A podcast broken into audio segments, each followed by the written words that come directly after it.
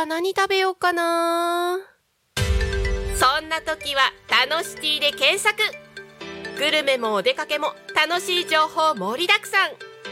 美味しいお店お気に入りのお店を見つけちゃおう。デジタルブックホームページにて配信中。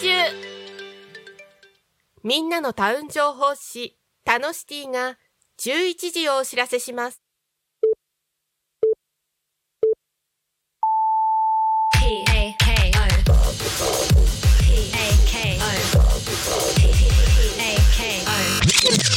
Alchemy FM.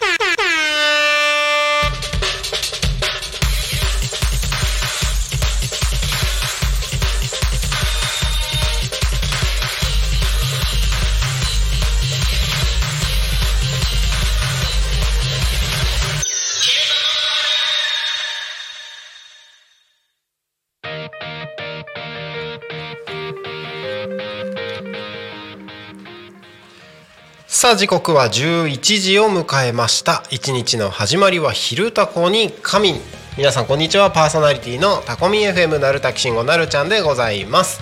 この番組ではリアルタイムなタコ町の情報をお届けしながらさまざまなゲストをお迎えしてトークを進めていきます。タコミ FM は手段はラジオ。目的は交流をテーマに。タコを中心に全国各地さまざまな人がラジオ出演を通してたくさんの交流を作るラジオ局です。井戸端会議のような雑談からみんなの推し活を語るトーク行政や社会について真面目に対談する番組など月曜日から土曜日の11時から17時までさまざまなトークを展開していきます。パーソナリティとしてラジオに出演するとパーソナリティ同士で新しい出会いや発見があるかも。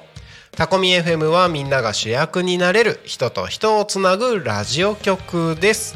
ということで本日は11月8日の水曜日ですね。皆様いかがお過ごしでしょうか、えー、私今週初登場ということで、えー、昨日おととい皆さんタコミ FM お楽しみいただけましたでしょうか？えー、とね私は最近最近えー、と週末結構いろいろとバタバタしていてえー、と土曜日はあれ？土曜日？土曜日なんだったっけ？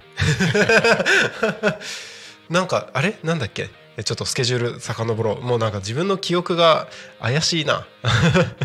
えっと土曜日はそうですね。えっ、ー、と捜査記念公演で開催された「It's Showtime」ちょっと足を運ばせていただいて、えー、その後なんかあのー、隙間で髪切ろうと思って行ったら新しい色が入ったから試してみるなるちゃんって言われて 試したら金髪じゃなくてなんかシルバーみたいな感じになって、えー、その後ですね、えーと、横芝光町にある、えーと、酒田の池公園の野球場の方で夜リハーサルあの0479クラブがね横ピカフェスっていうのを日曜日に開催したんですけどもそれのリハーサルに行って日曜日は私えーと、スタッフルームにこもって電光掲示板をポチポチいじるという仕事をしてみたいなそんな週末を過ごしておりました。皆様いかがでしょうか、えー、今日のゲストの方もですね0479クラブの T シャツを着ておりますけれどもなんかその辺りの話をですねちょこっとできたらいいのかなと思ってたりします。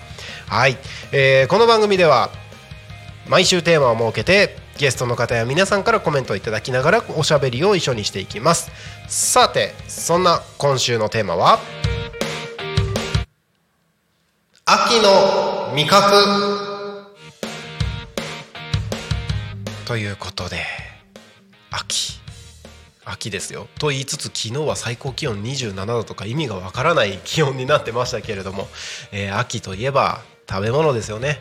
美味しい食べ物がいっぱい実ってる時期ですからそんな秋の味覚。私はこれっていうのをですねどしどしコメントをお送りいただければと思います。番組へのコメント応援メッセージは LINE 公式アカウント Twitter 改め X メールファックス YouTube のコメントでお待ちしております。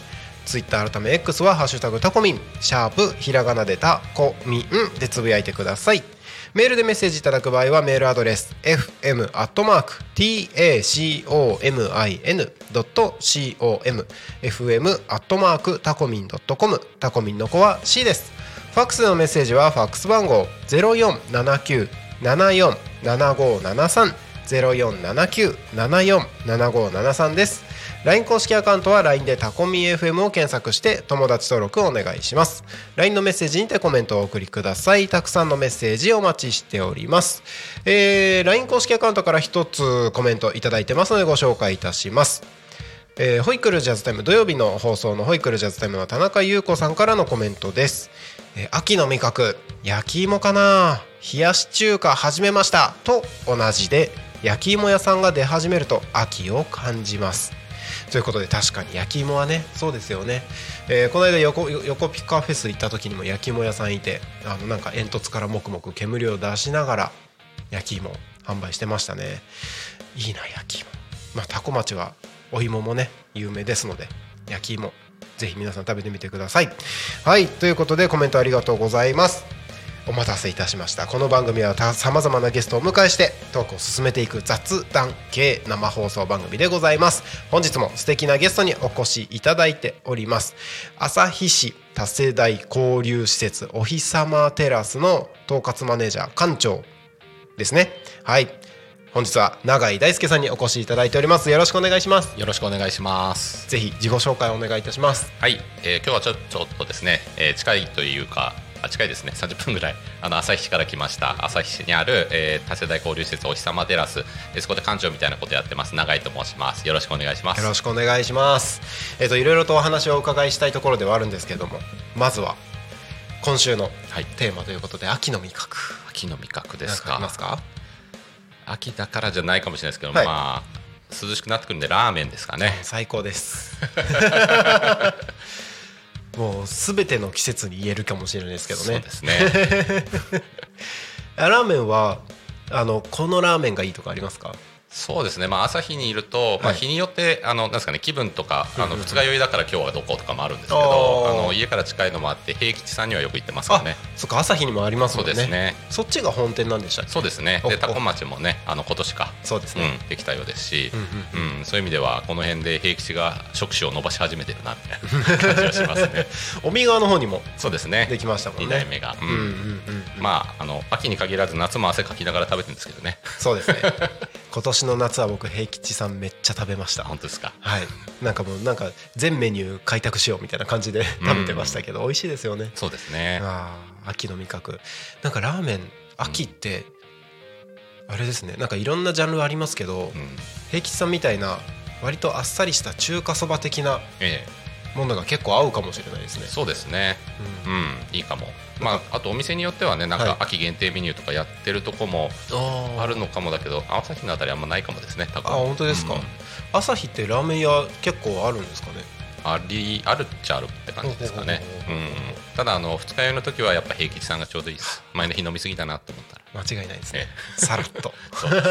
あとなんかこうなんていうんですかね漢方とか、はい。あのそういうのを使ってらっしゃるんでなんかこう体が温まる感じとかあとはなんていうんですかねその健康に良さそうみたいなラーメンだけど食べても罪悪感がないみたいなない感じしますよね。ますね。うん。うん。こってりとかいろいろありますけどね。そうですね。いやーいいですね。なんか久しぶりに食べたい感じがしてきましたけれども、はい。僕は今食事制限中なので すいません。ねこれを開ける開けるまではちょっと我慢して開けたらもうすぐ行ってやろうと思ってます。今週今週1週間しんどいですね。秋の味覚で美味しい話ばっかりされてそうなんですよ。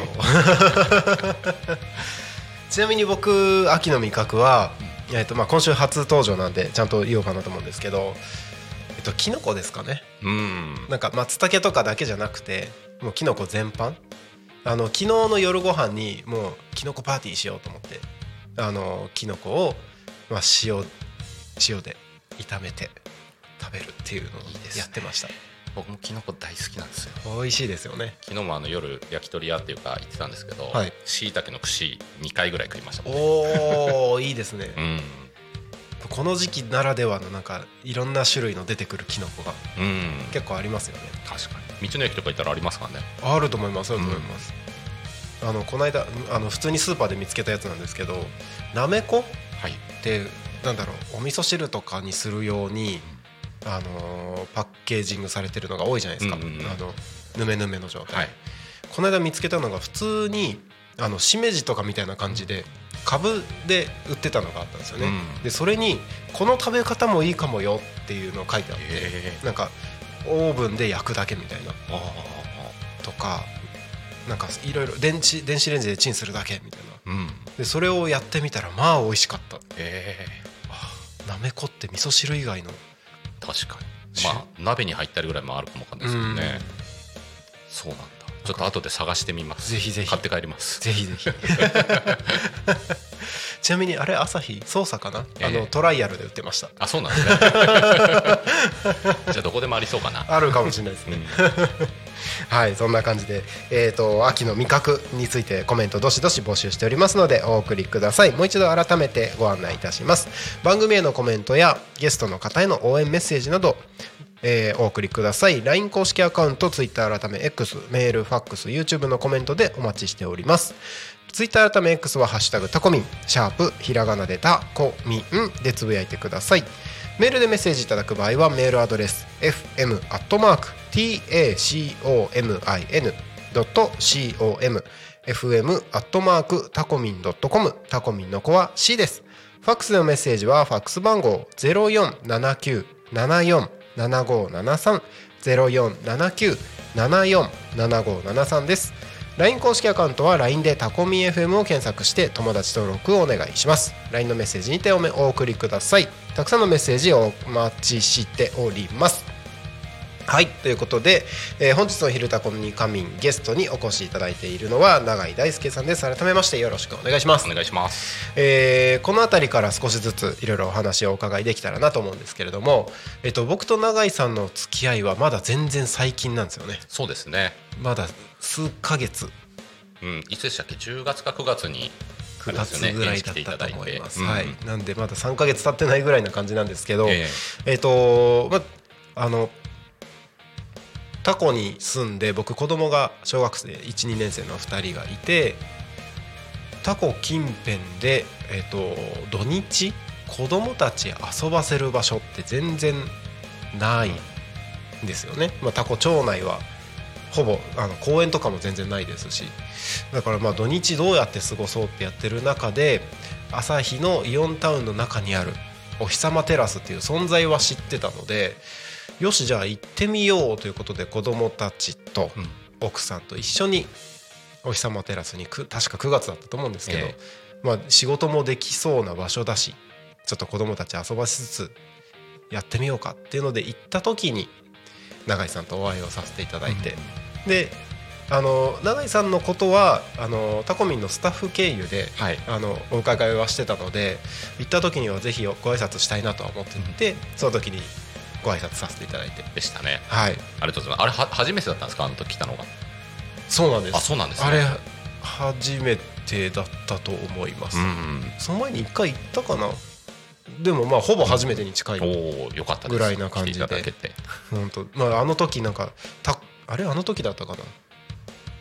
あの次の時だったかな？なんか行ったらタコの人たちばっかりいるみたいな感じがありましたけど、はい あの昼タコ今日の「ゆうたこ」でパーソナリティをやる横丁とかも、あの よくよくちょくちょく言ってるみたいで、うん。こんこの間そのタコの人たちがいっぱいって時には行ってあなんか寝てる人がいるなでもここ席空いてるからちょっとここで仕事するかみたいな座ったら横丁だったみたいな、そんなこともありましたけれども、うん。そんなお日様テラスで館長をされている永井さんということで、はい。えっと普段されてる活動みたいなところを、あのちょっとお話をお伺いしたいんですけれども。はい、ありがとうございます。一応そのお日様テラスははい。去年2022年の4月春に、えー開業した公共施設なんですけど、まあそこのあの指定管理っていう形で、まあ私はあの民間の人間なんですけど、えー館長としてあのそこの運営を担わせてもらっているっていうところですね。普段はあのあの何ですかパブリックスペース皆さんが使っていただける子供が遊んだり本読んだり勉強したりお仕事したりっていうところと、周りにこうレンタルのお部屋なんかもあるので、まあ、そういうところのまあ管理とか清掃とか受付とかー。からあとはなんかイベント企画とか、うんなんか周りの皆さんとこうつながり作った面白いことを企むみたいなことを、まあ、全部やってるって感じですかね。うんうんうんうん。あのー僕タコに引っ越してきた時にすごい理想のスペースがあるなと思ってて、うんうんあのーまあ、タコミンが目指してる形みたいなのも割と近いところにあったりうんしていて、そこにいろんな人たちが集まってそれぞれの活動を次のステップに進んでいくうん。場所コミュニティはい。みたいな感じっていうのはあのすごくあの参考にさせていただいているところがあありまして。であそこってまあ子供たちが遊べる場所があるっていうのはすごくありがたいな、うん。それに加えて、まあ、誰でも集まってなんか本読んだりとか、まあ、勉強したりとかっていうフリーなスペースが真ん中にあって。であのーまあ、キッチンスペース。うん。でそこでまあなんか料理関係の人たちが、まあ、一緒に料理作るなんかそういうセミナーみたいなのをするとか、えー料理教室みたいなのとかあとは、えっとなんかワークショップができるようなところがあって、それとは別にコワーキングスペースそうですね。みんなで集まって仕事する。まあ集まんなくても一人で行って仕事する場所があってでそれに加えて音楽スタジオとかうん。あるじゃないですか。で保育園みたいなところもあって、はい。みたいなもう全部が詰まっててなんだここはみたいな。てんこ盛りですね。てんこ盛り。もうなんかこれから仕事頑張りたいとかなんか新しい活動したいって人たちがうん。行くべき場所うんだよなっていうのをそうですね、はいまあ、そう思っていただけて嬉しいですね。もともとのこう趣旨としても、うん。あそこのお日様テラスがあるイオンタウンがあるところって、うん。こう障害活躍の街っていうなんか街づくりの一環で始まってるんですよ。なるほど。なるほどで今特別養護老人ホームとかはい。もできてくるんですけど、うんうんうんそういう意味ではお日様テラスはあの、まあ、この辺の地域タコとか、うん。あの朝日も闘争地域とかこの辺のエリアで何か始めたいなとか何かチャレンジしよう、活躍活動する人をこうちょっと後押しする拠点としてあるので、まあ、コワーキングスペースで仕事する間お子さんをちょっとお預けしたいっていう機能とかも設けてるし、まあ、中高生とかがバンドで使ったりもするし、こうお母さんお父さんたちがお料理で使ったりとか、まあ、いろんな世代の人たちの活躍に、はい。うん、こう後押しできるような、機能を揃えてるって感じですね。まさに多世代交流施設ですね、うん。あー。なんか構想あれの構想自体ってもう昔から結構長くあったんですかね？もともとは私もずっと企画から始まって館長までやっちゃってるんですけど、うん一番最初は2018年の冬ぐらいですかね、うん12月とかに、まあそのえー公募っていうのがあって民間企業からアイデアを募る。はいはいでそれの時に提案したのが一番最初ですね。でその後2019年に、まあ、市役所さんと一緒にこういろんなワーキンググループみたいなやつで、えー意見をいただきながらこうブラッシュアップしていったみたいな。なるほど。結局できるまでには3年ぐらいかかってるしああそうなんですまあ、ね出来上がって今もう45年ぐらいになってるって感じですかね。うんうんうんうん。うんへえじゃあもう本当発案からうん。全部永井さん、そうですね。ええもうなんなら設計も僕みたいな感じです、あ設計もですか、えーまあ、細かいところはもちろんあの実施設計で施工会社さん入ってるんですけど、はい。まあ、最初のこうなんですかねこう基本構想とか、うんうんまあ、全体のこうプラン関係、うんうんまあ、サイズ感とかは、うん。あの僕の方ではやってます。もともと建築の仕事してたのもあるので。あもともと建築だったんですね。そうなんです。なるほどなるほど。いやーだってもうあの動線というか設計もあるまる本当にもうかっこいいなというかいろんな人たちが集まってしかるべき場所みたいな感じになってていやーしかもなんかなんか僕あそこすごいいいなって思った理由はいくつかあって、はい。あのこういう人が交流する場所ってやっぱりそこに参加する人たちの発展に必ずつながっていくって思っていてあのちょっと自分の話になっちゃうんですけど、うん約3年ぐらい前に僕が初めて自分の会社を立ち上げたあのタコミンとは別の会社を立ち上げたタイミングの時にあの京都のコワーキングスペースオフィスにオンライン会員で参加させていただいた機会があってでそこって1回だけ僕京都のその場所に行ったことがあったんですけど、行くと仕事できないんですよ。うんうんうるさすぎて。なるほ もうみんなのコミュニケーションが活発すぎて、仕事ができないけどその分仕事につながる新しい刺激だったりとか人脈だったりとかそういうのがすごい多くうん。ある。これってまさに交流。でそれにそこに所属してたおかげであの会社立ち上げて3ヶ月でもう一気に黒字になったみたいなうん。感じでやっぱ人と交流するのってすごい大事なんだなっていうのを気づかせていただいたしそれこそやり始めの時期何かしらの活動事業とかやり始めの時期にすごく重要なうん。拠点になるんだなってその時に感じたのがあったのでえ朝日にそういう場所があるっていうのを知った時にで全部がちゃんと交流できるようないろんなジャンルの方も含めて交流できるようなシシステム作りになってるっていうのはすごいことだなと思って。ありがとうございます、うん。そういう意味ではこう私の中でもこう象徴的というかすごい嬉しかったのもあって、あの去年オープンを開業したと同時に、えーうちのダンススタジオでバレエのスクールをはい。始めた女性がお一人いるんですね。ほうほうほうほう。でその方がもうあのそこで独立した時生徒さんは2人だったんですよ。で、まあ、今年、えっと、1年半ぐらい経ったので、うんあの闘争文化会館でうん。初めてこう発表会をスクールとして発表会をやるって言って。はい。でお祝いも兼ねて見に行ったらもう生徒さんは19人か20人ぐらいに1年で増えていて。へそう。でそれっていうのはあのあそこのがダンススタジオって外から見えるんですよ。ガラス張りなので。だからあそこでこうダンスバレエをやっているのを見てる女の子が「まあまあ私もあれやってみたい」って言ってこあうつながっていくんですよね。なるほど。それをあのなんかどっかの公民館の、まあ、はい外から全く見えないお部屋でやってると、そういう新しい出会いとか、うんあの新しい生徒さんを捕まえるきっかけにもなっていかないんですけど、まあ、うちを選んでこう気に入って使ってくれたおかげで、うん。少しずつ彼女の小さなビジネスもうん。こう成長していってるっていうのが僕としても嬉しくて。あの発表会見に出た時にあのちびっ子たちがぴょんぴょん跳ねてるのを見てちょっと泣きそうだった。いいですね。そうですね。嬉しかったですね、1年でそこまで大きくなるって結構なうん、広がり方ですよね、そうですね。いやそれは確かに。なんかなんか僕もタコミンでちょっと近いようなことがあって、ええ。その番組に出た方が、うん。まあ、ゲストがあの新しくこういうこと始めたいと思ってるんですよねっていうのを聞いてたリスナーの方があの人のお手伝いしたいですって問い合わせしてくれて、つないで次のステップに進めたみたいななんかやっぱこの人とつながるうん。その広がってくのを見るとやっぱこういう場をうん。提供してる側としては感動ポイントですよね。そうですよね。ううん。ん。まあ全然もう天と地の差ですけど。いえいえ、え。ーじゃあ今はええ。その館長としてまあ管理をはい。してる中で主にこういう活動をしてるとかってのあるんですか？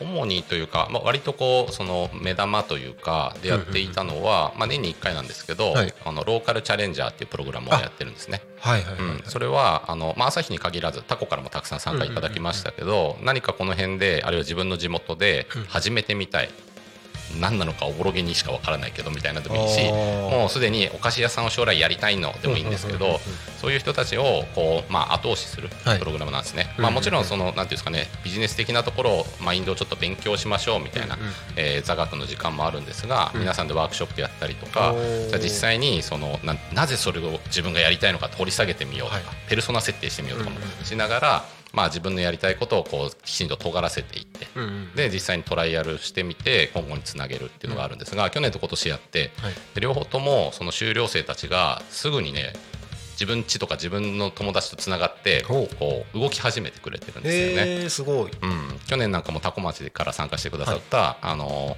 えっ、とタコメさんって。タコメさん。うタコ米あー使ったうんうんうん。クッキーかな、クッキーですね。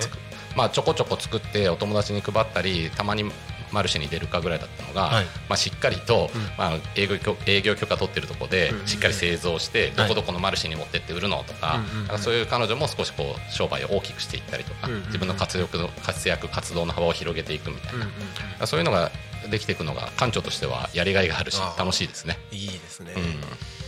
タコメさんはもうしっかり活動されてて、うん。あのタコミンにも何回かええ。出てもらってますけれども、うん、もう割とどこに行ってもタコメさんのクッキー見るみたいな感じになりつつありますもんね。うん、あなんかそういう機会ってうん。なかなかないですよね。そうですなんね。かビジネス的なうん。学びをするのもうん。基本的にはこう自分から積極的に学びに行かないといけない。うん。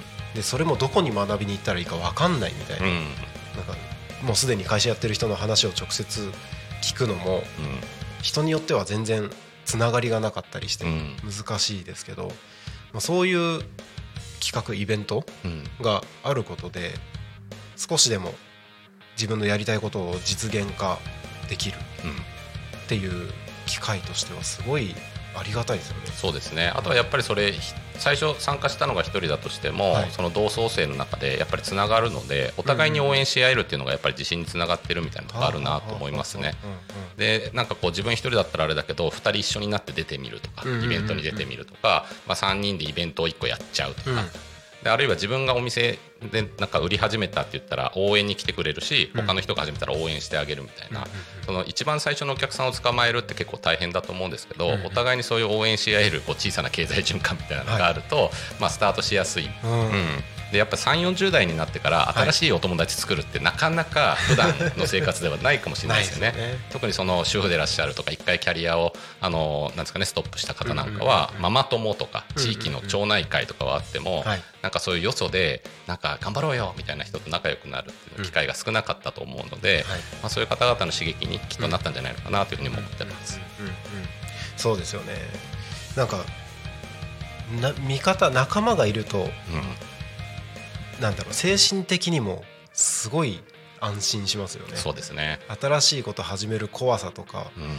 それこそなんだろう明日でいっかみたいなちょっと先延ばしするような細かいこととかもあると思うんですけど、仲間いるとちょっと頑張ろうみたいなそうですね、なりますもんね、うん。まあ、そういう意味では本当これから始める人にはすごくうん。ベストな選択になるんじゃないかなと思います、うん。はいありがとうございます。えー、と時間過ぎるの早いですね、えー、と11時26分を過ぎたところでございます、えーまた、えー後半のところでいろいろとお話を伺えればと思いますので後半もお願いします、えーここで多古町の気象交通情報のコーナーに参りましょう。多古町の気象情報をお知らせします11月8日水曜日11時20分現在の多古町の気象情報です。本日の天気は晴れの予報になっております。予想最高気温は20度。降水確率午後は0%の予報です、えー気持ちいい空ですね。この日差しをぜひ活用してください。えー今日は洗濯もはかどりそうとのことです。昨日ほど気温は上がりませんが昼間は過ごしやすい体感となります。体感の変化にお気をつけください、えーこの気温ですね。今日明日はまだ20度21度が続きますけれどもどんどんどんどん下がりまして、えー週末週明けあたりは14度13度まで下がって最低気温は2度まで下がるらしいですよ、ね、あの変化が激しいというか最近が暖かすぎるんだ。はい。そんな日が続いてますのでぜひ体調管理十分気をつけてお過ごしください。次に交通情報に参ります。多古町の交通情報をお知らせします。えーと11月8日11時20分現在の主な道路の交通情報です。ただいま事故の情報はありません。おこれ千葉市になってる。いかん。えーと多古町多古町多古町多古町いつものページがいなくなった。よいしょ。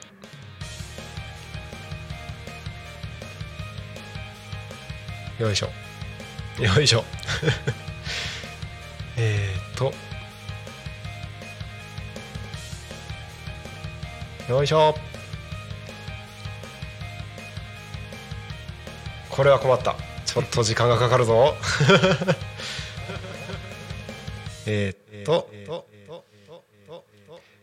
番組をお聞きの皆様なるちゃんがただいま交通情報を探しておりますのでもう少々お待ちください。天の声さんつないで。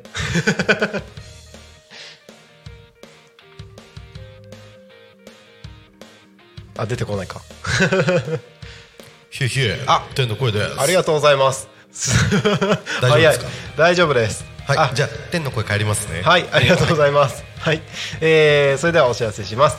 えー、主な道路のた多古町の主な道路の交通情報です。ただいま事故の情報はありません。通行止めや規制の情報もありません。渋滞の情報は渋滞の情報もありません。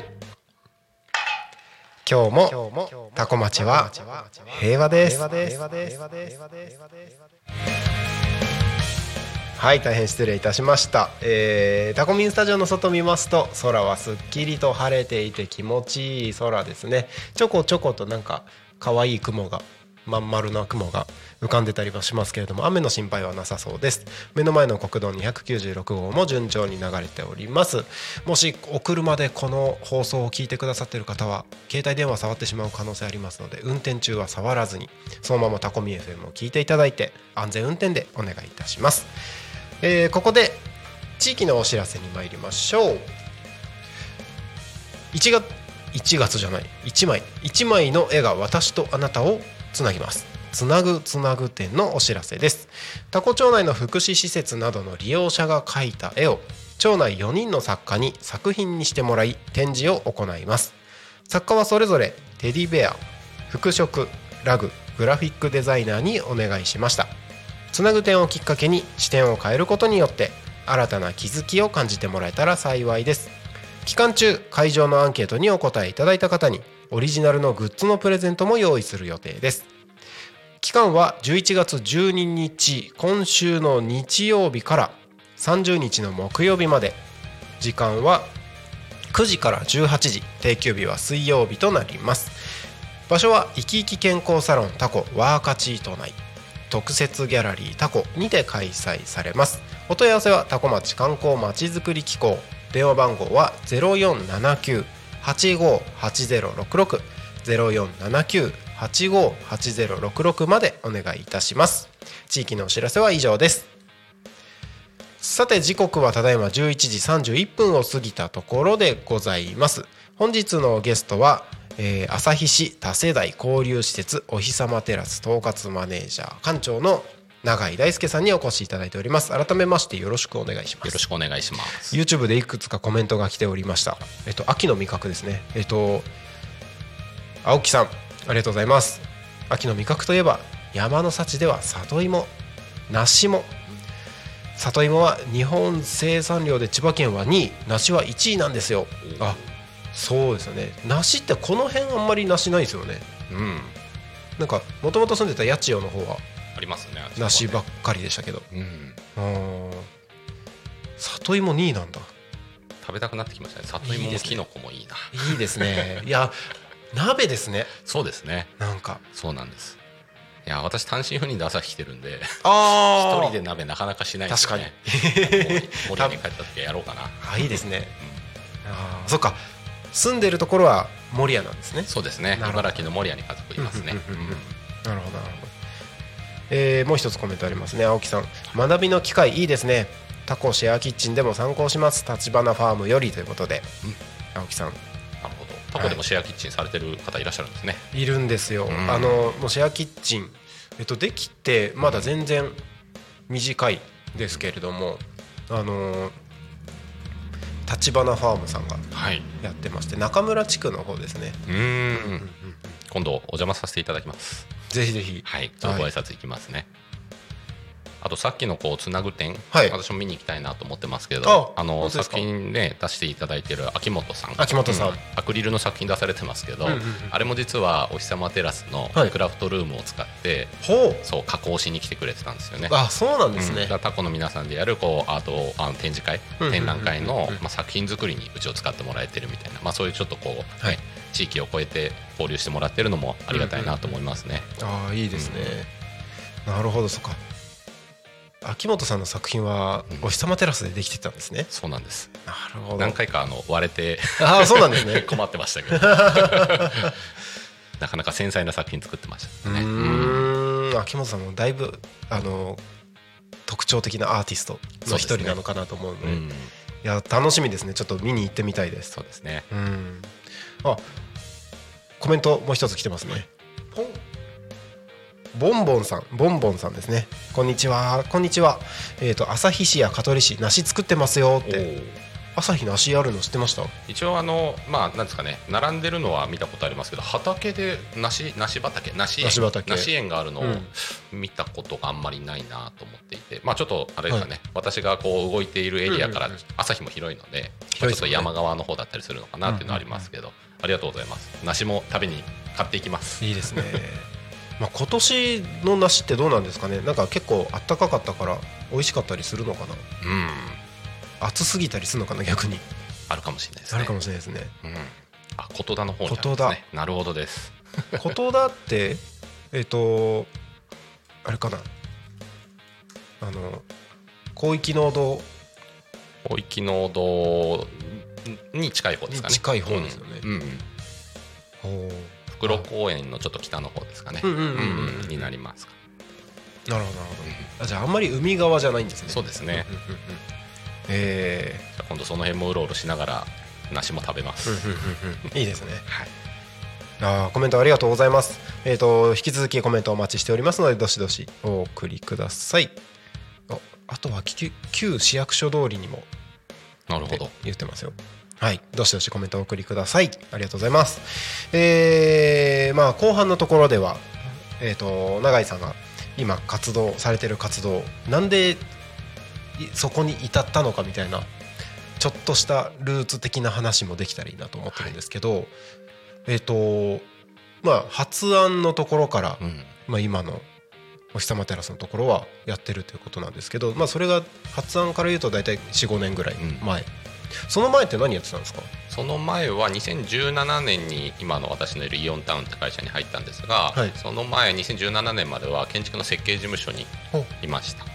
建築。あさっき建築の話もちらっと出てましたね。そうなんですもともと建築家になりたいなと思って、えまあ、話すと長くなるからあれなんですけどあの大学卒業してからフリーター、フリーター的になって日本一周してみたり、ええ。せとある、まあ、首都圏の設計事務所にはい。泊まり込みで、まあ、今だから言える月5万で働くみたいな。あ アパートも借りるれないから段ボール敷いて寝てるみたいなこともええ。やったことありましたし、まあ、その後大学もう一回勉強した方がいいなと思って大学入り直して、はい。でその後にちゃんと会社員としてあの設計事務所で働いてたんですけどなんかやってる間にその設計だけ、まあ、はい。かっこいい建物とかかっこいいこうディテールを作ることに一生懸命になっててもなんか結局それをどうやって使うかとかそれがこう地域とか暮らしのためにどう役立つかっていうところが抜け落ちてるとなんか意味ないなっていうかだから手応えがなくなってきて。うんうんうん、設計がある程度分かるようになってきたんですけど、うんうんうん。何かにこうちゃんと自分が貢献してるって手応えがなくなってきた時に、はい。まあ、たまたまあの我がピンクの会社にうんうん。ご縁があって入ってしまって、うんうん。うん。でまあ、でもその中でもうまくいかないこともいっぱいあったんですけど、うんうん。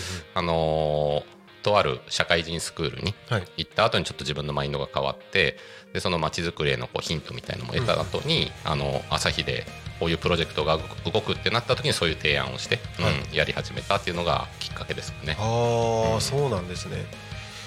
ええまあ確かに作るだけでうん。その先がっていうのはありますよね。そうですね。なんか僕まあもともと動画制作はい。だったんですけど動画やっていく中で作るだたただかっこいいの作っても意味ないよねって思うところがすごくあって、うんそれを見た人がどういう気持ちになってどういう行動をしてっていうところまであのそれを考えたものを作るっていうよりはうん。それをそのまあクライアントという言える人たちと一緒に考えてなんか動線を引っ張っていくみたいな。うん。なんかそういうのを考える方に意味があるんじゃないかなっていうのを感じるところもあったので、えでもそれをまあものづくりそのなんだろう設計だけじゃなくて、まあ、地域とのつながりだったりとか、まあ、地域の人たちの交流みたいなところに目線がいったってことですよね。うん、そうですね。あうん、なので今やってるのはどちらかというと、まあ、場所の管理とかもやってますけど、はい。なんかこの辺に新しいこうライフスタイルを作ることに、うん。なんか一応いろんな手を使って、うんうん。うんトライえートライしてってるつもりではいますね。うん。そうなんですね。もともとそういう考えだったっていうことですか、それともそのなんだろう。建築をずっと志してた時期もあったと思うんですけど、もうその時からそういう考え方があったんですか？そうですね。建築の学生その2回目でやってた時なんかは割とそのガチガチの設計だけではなくて、あの八王子の方の学校だったんですけど、はい。そっちの山奥の村で、はい。なんかこう地域の人と一緒に、えーワークショップをするとか、うんそういう活動もやったりしていたので、なんとなくそうなんですかね私たちが持ってる職能とうんその地域の暮らしだったりっていうことがリンクできるなんていうかなこうイメージは持ってたんですね。るほどなるほど。でまあいざ自分が実際に設計する人間になった時にうんうんうん。それが全くないってことがあったのでまあ、その反動で今こっちに、うんうんうん。うんすごい触れてきてるってとこですかね。あとはそのまちづくりのその社会人スクールはい。に行った時にやっぱりこういう地方とかっていうのはまあ、あんまりイオンの人が言うのもなんなんですけど、うん。目の前にヤックスさんもありますが、うんうん。なんかこうチェーンストアみたいなのが国道沿いに並んでいるっていうこう、うんうんうん。ありがちな風景がなんですかね、便利でもちろんいいんですけども、はいやはり選択肢としてうん。なんかその地域ならではのなんか小さなこうチャレンジとか、はい。あるいはその、えー都市経営って僕たちは言ってますけど、まあ、その地域をどうやってこう持続させていくかみたいな視点が大切だよね。そのためにはやっぱりここで、えー豊かに暮らしていく。多分人口は減っていくんですけど、うん。えーなんていうかそれぞれがこううん豊かだなって思って暮らしていけるライフスタイルを作っていかなきゃいけない。それがあったので朝日とかこの闘争地域で、まそういう暮らしをちょっと作っていきたいなって、うん、思ってるところですかね。なるほどなるほど。なんか今ハッとしたのがあってそういえば移住だったりとか人口を増やそう増やそうっていう風にどこもやってるじゃないですか、はい、でもよくよく考えると日本全体的に人口減ってるんだから。減ることはもう逃げられない。っうん、て考えた時にもう減ることはもう素直に受け入れた上でそこに住む人たちがより豊かになっていく方向性えってすごい向き合わないといけない部分なんだな。ーそうですね。なんか例えば移住まあ移住促進してるタコでこれを言うのもあれかもしれないですけど、移住者を増やしていくのはいいけどその分どこかが減るわけで。うん、じゃあまあねそこに住む人たちがより長く住むとか、うん、うん、なんか移住者を増やさなくてもそこが長く続くように地域が豊かになっていければそうですね。いいんだろうなっていうのをちょっと今ふと思いました。おっしゃる通りだと思います。ううん。ん、大体なんていうんですかね。あのよそから人が来てくれるようになったって言ってる町とかは、はい。あのその前に地域の人たちがこう、うん面白がっていろんなことを始めたとか自分たちが地域のことを気に入っているみたいなのが割と前提だったりしてるのが多いので、まあ外向きにプロモーションをやることも大事なんですけど、うんうんうんやっぱりこう自分たちで手応えのある暮らしを作ろうっていうスタンスは大切かなと思います。例えばあの、はい。まあ、これは極端ですけどじゃあうちの町に来たら、はい。あの移住してくれたら100万円あげるよっていうは自治体があったとして、はい。隣町がうちは200万あげるって言ったら、はい。多分そっちに移動しちゃうんですよ。そうですよね。取り合いになっちゃうだけなので、うんうんうん。そうではなくてうちだとこういう暮らし方ができるよってことをきちんとうんうんうん。実物としてお見せしていければいいのかなと思いますね。そうですね。移住したけど何もなかったってうん。寂しいですもんね、そうですね。まあそんなことはあんまりないんでしょうけど、うん。移住したら本当になんか心が豊かになったとか、うん。なんかねえーとまあ、都会とは違うこうなんか自分の人生の選択肢が広がったみたいな、うん。なんかそんな風な生活が送れたらいいですもんね。そうですね。うんうん。うん。なるほどなるほど。あのさっきのこれまでにやってきた話の中でもう一個聞いてみたいことがあって、日本一周したんですか？日本一周しましたね。すごいなんか羨ましいというか、うん。まあ、めちゃめちゃ貧乏旅でしたけどね。あの本当ですか？私札幌出身北海道出身なので。そうなんですね。そうなんです。その時は大学卒業して札幌のお実家に居候してたので、はい。まあ、多少小金がたまったんですね、で、まあ、何を思ったかちょっと日本一周行ってくるわって言って沖縄に飛んででそこから4か月半ぐらいですかねかけて、はい。まあ、あのバスも電車も船もヒッチハイクも何でもありではい。あの札幌まで帰ったって感じですかね。33都道府県ぐらいは回れたのかな。おおすごい。あの僕全部の都道府県行ってみたい。って思ってる。んえ。ですけどもうなかなか動けないんであれですすけど。でも33でも結構なえそうですね。うんその時の経験ええ。がなんかやっぱ今に生きてるのってあります？あるかもしれないですね、まあ、なんとなくいろんな地域でいろんな暮らし方があるんだとかいろんな街の姿があるんだ、まあ、当時はやっぱり建築家になりたかったので、まあ、有名な建築家の建物とか、うん。あるいは街並みとか、うんそういうのを主体に見て見に行ってましたけど、なんだかんだ一周したらなんか覚えてるのってそこで会った人とかどこどこ温泉の足湯で会った変なおじちゃんとか。変なおじちゃんが後からうちにサバ寿司を送ってくれるみたいな。何それみたいな。わかんないですけどね、まあ、そういうことだったりするので、はい。だそこはなんかこういう人たちとこんなことがあってこんな暮らし方してたなとか楽しかったなとか。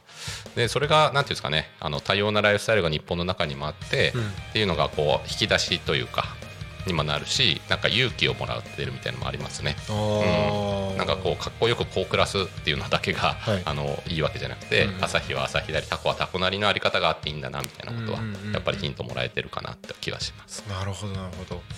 えー、やっぱその時にもたくさんの人に会ったわけですもんね、いうん、そうですね。やなんか改めて人の出会いが人を作るんだなっていうのが。そうですね。からもなんか出てくる感じがしますね。田んぼの横で寝てたら岐阜県でですけど、あの、はい。朝生きてっかって起こされてお。朝ごはん食べさせてもらったおじさん。えー、優しいなそれは確かに死体だと思いますよね。まあ田んぼの横で寝てたらちょっとビビりますよね。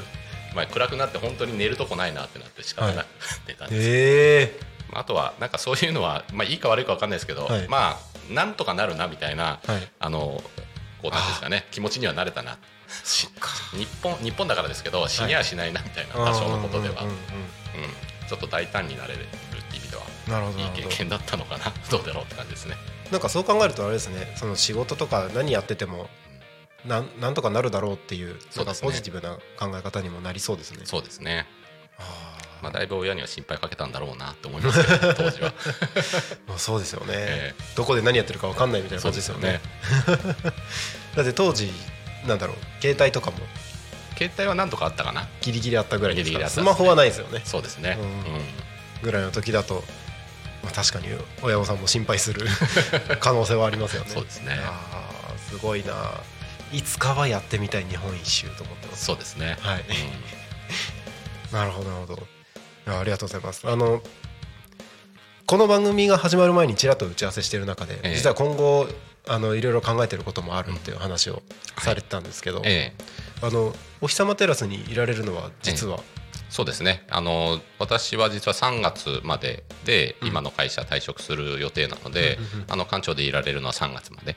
でまあその後も、はい。あの考えてることはあってさっき言ってたようなことですね、はい。この朝日とかその周辺地域で、えーなんかこうきちんと暮らしを作っていくための事業をやっていこうと思っていてまあ街づくり全般の企画とかコンサルティングとか、まあおいおい不動産のこともやりたいですし、まあ、やっぱ住宅の選択肢、うん。私もなんとか建託さんのこうアパートを借りてますけど、そればっかりなんですよね。もうちょっとこうコミュニティコミュニケーションが取れる、住宅とか、うん。例えば小商いができる住宅とかいろんな選択肢ができてほしい、うん。あるし、あとは建築の、まあ、設計もできるのでそういうお仕事もしよう、うんあとはこうなんていうかね社会づくり暮らしづくりみたいなところにこう取り組むっていう、まあ、そういうのをやる、えー会社を朝日で作る予定です。楽しみですね。そうですね。なんかもうそこに永井さんの理想が全部詰まっていく感じですよねそうですね、うん。おそう。ただ今言ったみたいに何屋なんだみたいになるので。ーまあ全部やるとそうですよね。そうですね。何でも嫌なので何か相談があればくださいって感じどこから手をつけるみたいな構想あるんですか？そうですね、まあ、いずれにしても今やってるそのお日様テラスの館長ではなくなるんですが、あそこの未来朝日っていう街をきっかけに、あの辺りのこう暮らし方ライフスタイルをどうしようかっていうエリアビジョンみたいなものを、はい。あの周辺の団体の皆さんたちとこう組み上げたんですね。おー。でそれをまあ実現していくにはじゃあ小さなトライアルでこういうのをやっていこうみたいなネタがいくつかあるのでやっぱりそれをやる主体として、うん。うん私が自分の会社で動かしていくのがいくつかあるとなんかムーブメントになっていくんじゃないのかなみたいな、うん。まあ、いきなりそれがすごい収益上がるってわけではもちろんないんですけど、まあ、そういう地域の、えーこう暮らしづくりのお手伝いから始めていければなと思ってます。なるほどなるほど。いやすごいな。なんか街づくり企業みたいなことですよね。そうですね。いやーなんか会社を立ち上げるその事業を始めるってなんだろう。例えばものづくりから始まったりとか、なんだろう。自分のスキルがそのまんま商売商品になったりとかっうん。ていうのがありますけど、もう街づくりから入るっていうのは多分これ永井さんしかできないんだろうなそうですね、まあ、ただだから難しいですよね。伝えるのが自分のサービスを。そうですよね、なのでこうさっきの設計とか、うん。あるいはイベントとか、うん。まあ、そういうものから、まあ、少しずつ、うん。うん変えていけるといいのかなというふうに思ってますね。なるほどなるほど。なんかいろんな人たちが関わっていく事業だからこそなんかやりがいとかうん、もすごいありそうですね。そうですね、ううんん。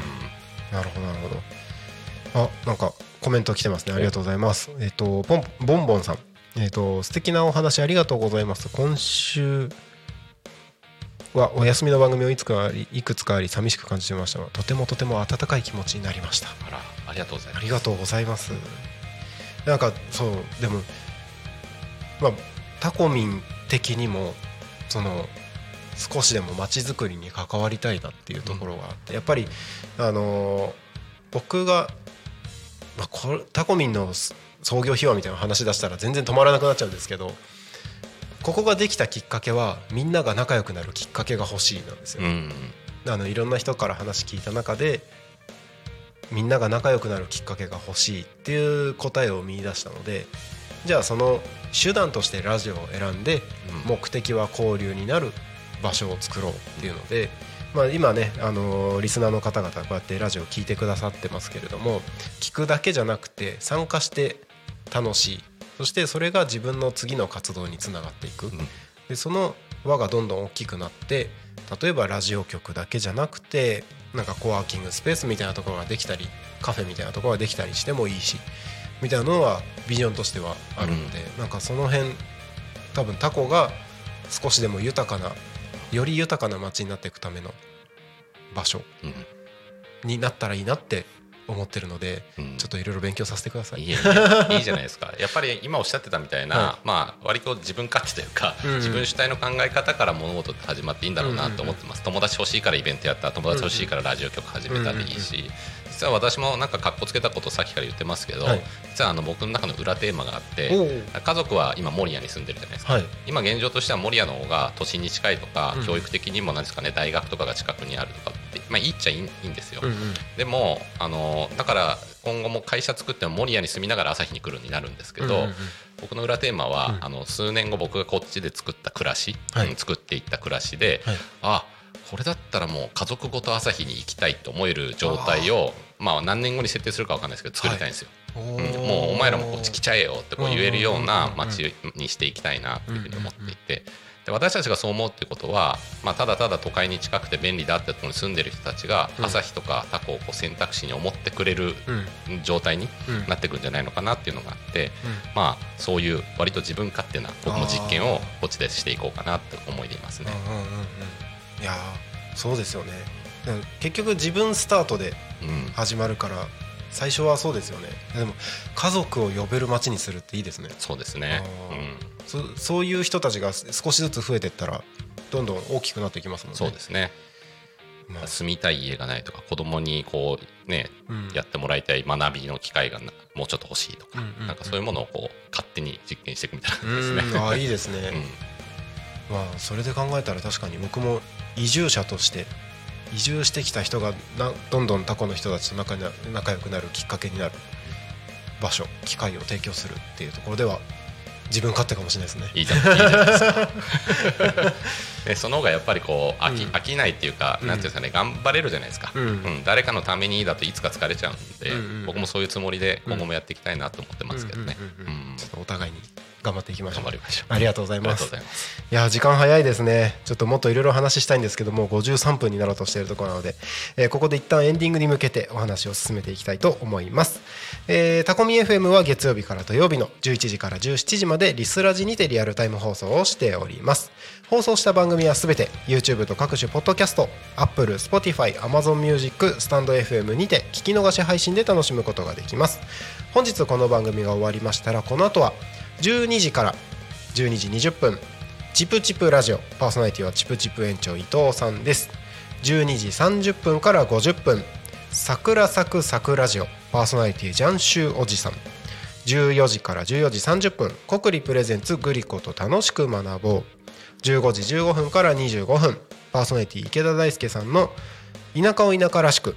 東香川ローカル開発団かっこ仮。そして夕方の生放送「ゆうたこに仮眠」16時から17時パーソナリティは横丁、えーゲストに絆絆マルシェの平野さんにお越しいただきます。はい本日も以上の番組でお届けしますので今日も一日タコミ FM をお供に楽しんでください。ここでタコミ FM からのお知らせです。11月18日土曜日ですね。タコミ FM のパーソナリティ説明会を開催いたします。インスタグラのインスタグラムのプチセミナー付きということで開催します、えー時間は13時30分から5 10 13時30分から15時までの1時間半ですね。会場はタコラボまたはオンラインでも参加できます。参加費無料です。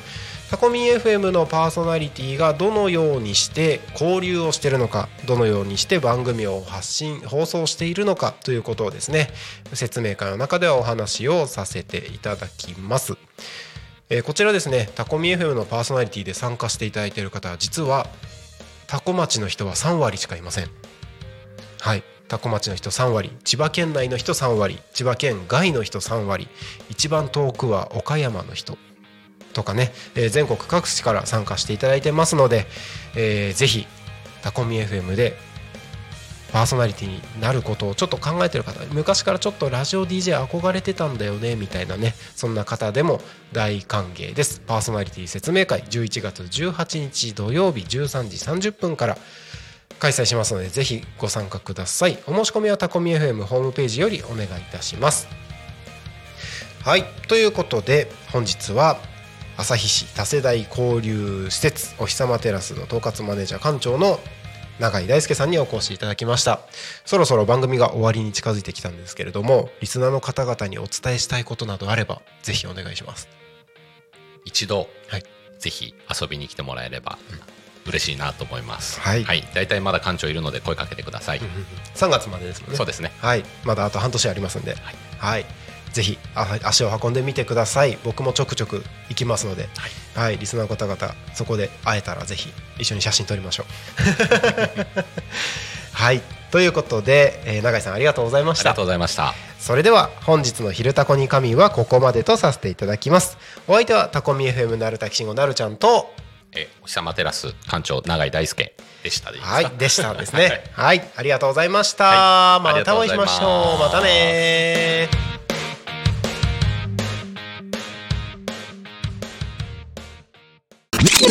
Talk Me FM.